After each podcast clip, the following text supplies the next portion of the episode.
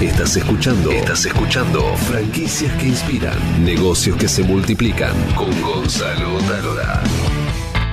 tener en cuenta antes de firmar un contrato de franquicia y que a los meses no te agarres la cabeza y digas, ¿qué hice? ¿Cómo me equivoqué? No puede ser. Que suele pasar y me lo cuentan mucho. Vamos a hablar con María Belén Valladares, que es especialista en registro de marca, pero sobre todo, escuchen bien, en contratos de franquicias. Querida María Belén, ¿cómo estás? ¿No te gusta que te digan Bien. No, no, no, no, el María no, pero el Belén sí. El Belén Bien, sí. muy bien. Bien, muy bien, por suerte muy bien.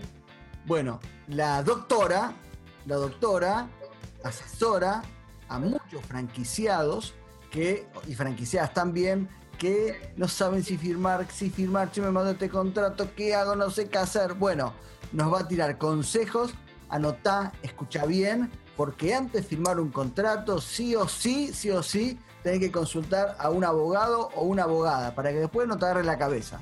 Así que atención con los consejos de la doctora. Sí, en principio sí, como vos bien decís, es fundamental antes de firmar un contrato de franquicia asesorarse.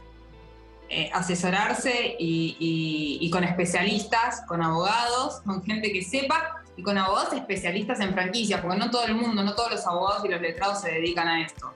Así que eso sí, es fundamental tenerlo en cuenta. Eh, bueno, si te parece, algunos puntos para trabajar o para que el franquiciado antes de firmar un contrato de franquicia piense y tenga presente y diga, a ver, voy a, voy a refrescar esos tips o esos ítems que me recomendaron. Es importante, eh, por un lado, saber si estamos ante un contrato de franquicia o ante otro contrato. Y aunque parezca raro, pasa un montón. Pasa un montón.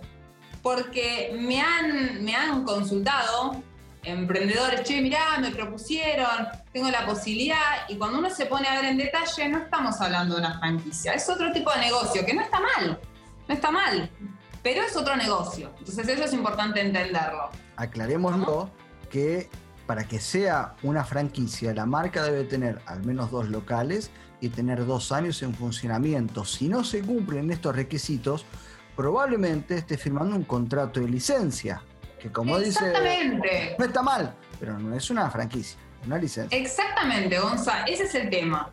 La- el nuevo Código Civil y Comercial argentino establece lo que vos bien dijiste, dos años ¿sí? de trayectoria y dos locales. ¿Qué quiere decir? Que estos locales son sucursales del mismo franquiciante, pero no son franquicias.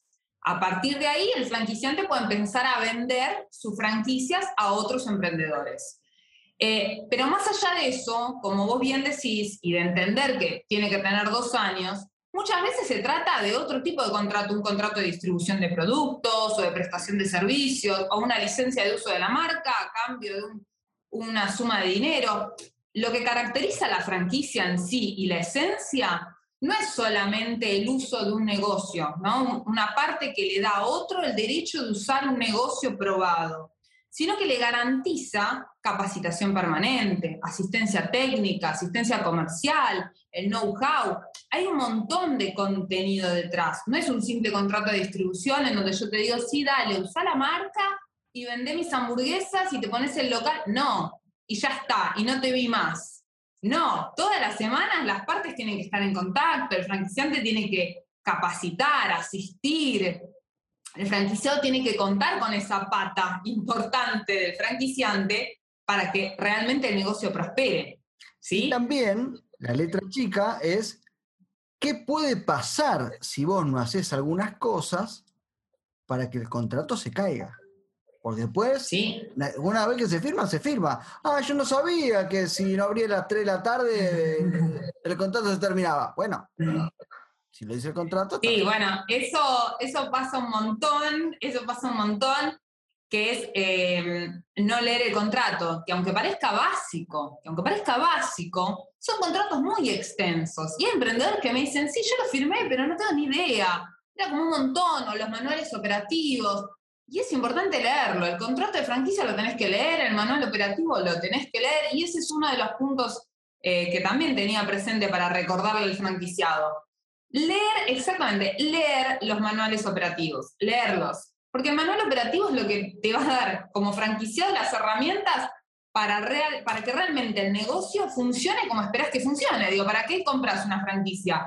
Para obtener el éxito esperado que te está prometiendo ese franquiciante. Entonces, si vos no lees el manual operativo, no, vas a saber ni para dónde ir, ni, ni con qué proveedores tenés que contratar ciertos productos, como vos bien decís, el horario de apertura, cuáles son las normas de seguridad y higiene que hay que mantener en el local, el trato con los trabajadores, la experiencia de compra, un montón de cosas que hay que tener en cuenta, que están en los manuales operativos. Son largos. Y a veces. Son largos. es decir, no es una novela de Stephen King que la pasas bien no. los. Muchas marcas no se toman el trabajo de escribirlo para que uno le dé placer la lectura, pero lo tenés que leer. Pero lo tenés que leer, y aunque sean menos, medio, tediosos, eh, en ellos radica la solución y la respuesta a muchas consultas que, se pueden evitar y a muchos dolores de cabeza que se pueden evitar eh, leyéndolos y sabiendo de antemano cómo proceder. Otro consejito. Tomar conciencia del negocio que realmente querés iniciar. ¿A qué voy con esto? Con que a vos te puede, a mí me encanta la ropa, por ejemplo, me encanta la moda, y no por eso me voy a abrir un local de, eh, de indumentaria o em, te gusta la comida y no por eso te vas a abrir un negocio gastronómico. Digo, entender un poco cuál es, o tomar conciencia que el negocio que vas a iniciar no solamente te dé placer, te guste, sino que estés dispuesto a iniciarlo con lo que implica. Porque el negocio no se determina por el capital inicial. Y hay emprendedores que me dicen, no, bueno, yo lo arranqué, ¿por qué? ¿Por qué iniciaste este negocio? Y porque la franquicia salía tanto y yo tenía esa plata, claro, ahí está el tema. No, no iniciar un negocio porque realmente juntaste ese capital inicial para invertir y para entrar a la franquicia, sino entender cuál es, eh, cuál es el trabajo que implica de parte tuya para lograr el resultado que estás buscando. Si tu idea es obtener cierto resultado, bueno, tenés que hacer un análisis y determinar si vas a contratar a un empleado, si vas a estar vos atrás del negocio permanentemente y lo que implica estar detrás de un negocio eh, muchas horas del día y, en el rubro gastronómico los siete días a la semana aproximadamente. Entonces, eh, es importante tomar conciencia de eso, de qué tipo de negocio queremos iniciar y realmente a qué estamos dispuestos más allá del capital inicial y de las regalías, tomar conciencia del esfuerzo que implique de la dedicación que tenemos que como emprendedores eh, invertir en el negocio para que realmente dé el resultado que esperamos, ¿sí? Y después que todo lo que te diga el franquiciante, después se te reflejó en el contrato. No sea cosa que te diga una cosita y no la puso, y después si no la pone, como no lo firmaste, chau. No, todo lo que... No, no, igualmente, obviamente que hay que tener en cuenta que todo lo que se habla tiene que estar en el contrato. Si a vos te prometen algo y después eso no está reflejado en el contrato... Léelo, léelo, léelo. Léelo porque realmente si, no, si vos lo hablaste de palabra y no se refleja en el contrato, después no podrías ejecutar su incumplimiento porque no tenés herramientas. ¿Cómo pruebo que vos me dijiste algo y, si en el papel no está, no hay forma de probarlo? ¿sí? Las palabras se las, llevaron se las lleva el viento. Entonces, es importante por eso, ¿eh? leer el contrato es fundamental. Es fundamental. Uno más, vamos. Tener en cuenta otra cuestión, y no menor. Los emprendedores quieren tener un negocio propio. Y obviamente la franquicia te da esa posibilidad. Digo, es un negocio propio, pero no dejas de estar eh, supeditado a las reglas que impone el franquiciante. Entonces, entender ese doble juego. Tengo un negocio propio y obviamente los riesgos se minimizan. Iniciar un, negocio propio de cero implica un montón de riesgos económicos que no tenés al momento de iniciar una franquicia, ¿sí? Entonces ese es un gran beneficio. Pero por otro lado, si realmente vos querés montar un negocio y seguir tus propias reglas, hacer lo que quieras y abrir en cualquier horario, como vos dijiste, a las 3 de la tarde y otro día si quiero lograr a las 5, bueno, sabes que el negocio de franquicias no es para vos, ¿sí? Porque a pesar de que sos dueño de tu negocio, tenés que cumplir con lo que el franquiciante te impone y aunque podés hacer ciertas sugerencias, porque hay muchos franquiciantes que están abiertos, ¿sí? Y toman propuestas de los franquiciados y readecúan las franquicias, hay otros que no, y esto no es obligación del franquiciante.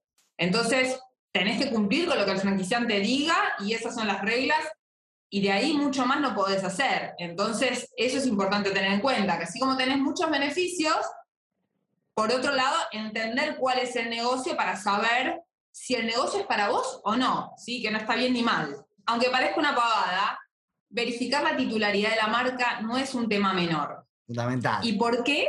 ¿Y por qué? Porque muchas veces se firman contratos que, como vos bien dijiste, más allá de que ni siquiera sean franquicias, se está cediendo algo de lo cual no se tiene derecho.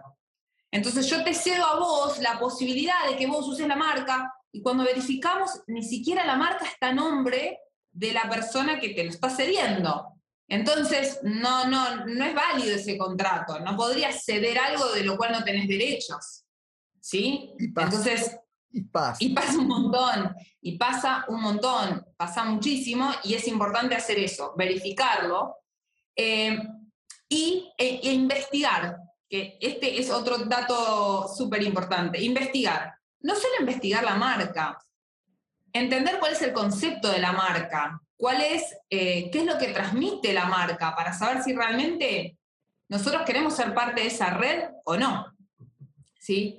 cuál es la estética, cuál es la experiencia de compra que propone, cómo maneja el postventa. Digo, hay un montón de cosas que hay que entender y realmente que hay que investigar para decidir si queremos ser parte de esa red o no. Y fíjate qué pasa con las devoluciones. Cuando es una franquicia donde es tu única proveedora, tu única proveedora, que es a la única que vos le comprás, ¿qué pasa con el periodo de devolución? Bueno, ahí hay la logística, son todas cosas que uno tiene preguntado, después uno se sorprende. Y el contrato. Muchísimos. Más o menos, y no.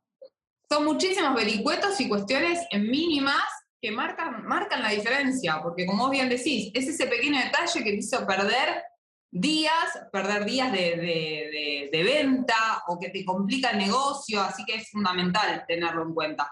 Por eso también es importante, y este es otro punto a tener en cuenta, investigar a la franquicia, investigar a las sucursales.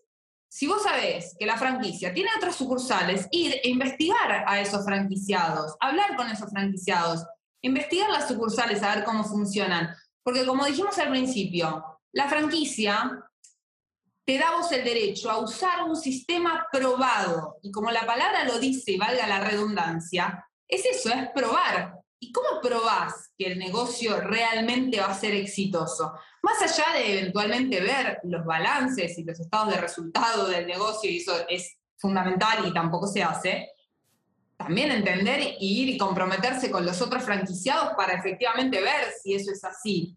Porque si no te están vendiendo algo que realmente no es. Y muchas veces te sacas las dudas yendo a ver las sucursales para ver cómo funcionan, hablando con, con con el titular de esa franquicia para ver realmente cómo es el negocio.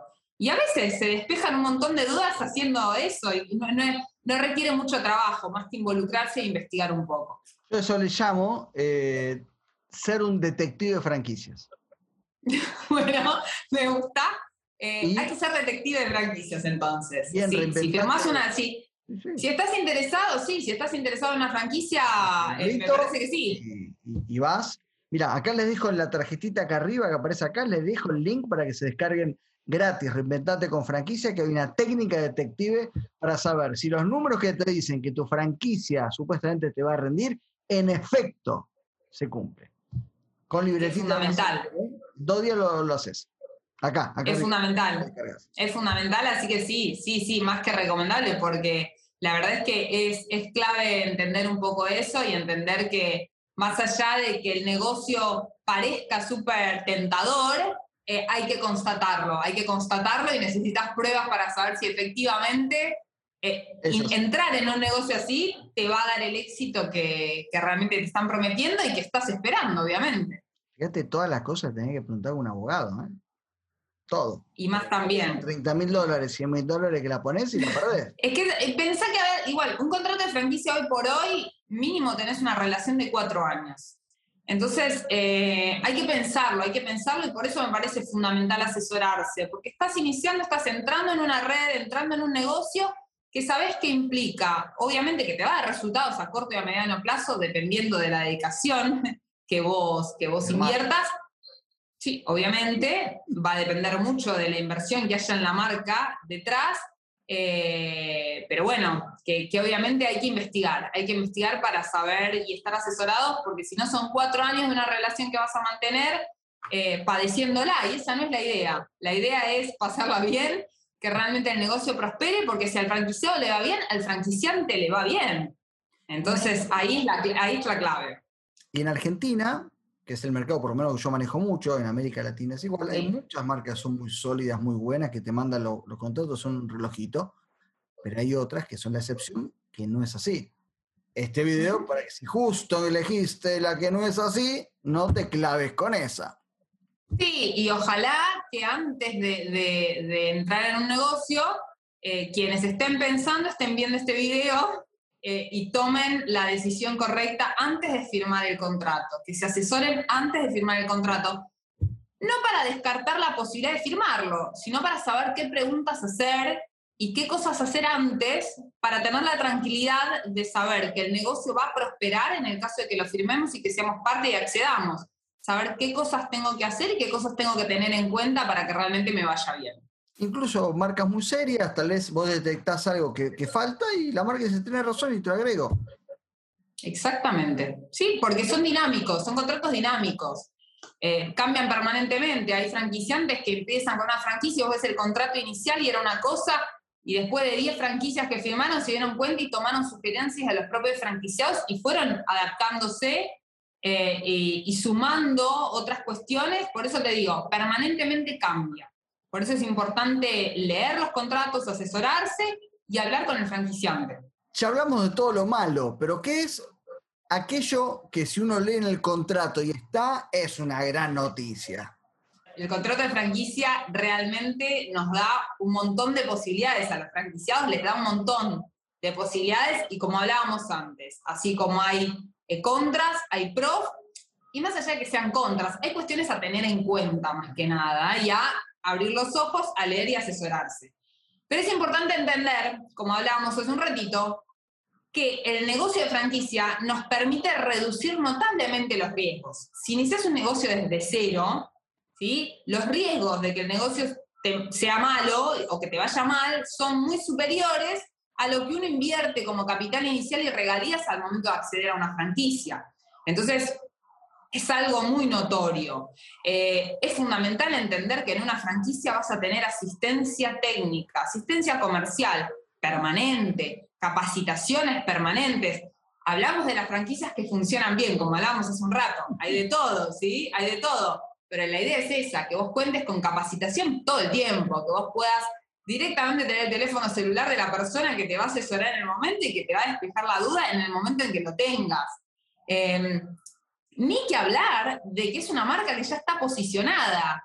Y sabemos lo que implica posicionar una marca en el mercado y lo que hay que invertir para posicionar una marca en el mercado.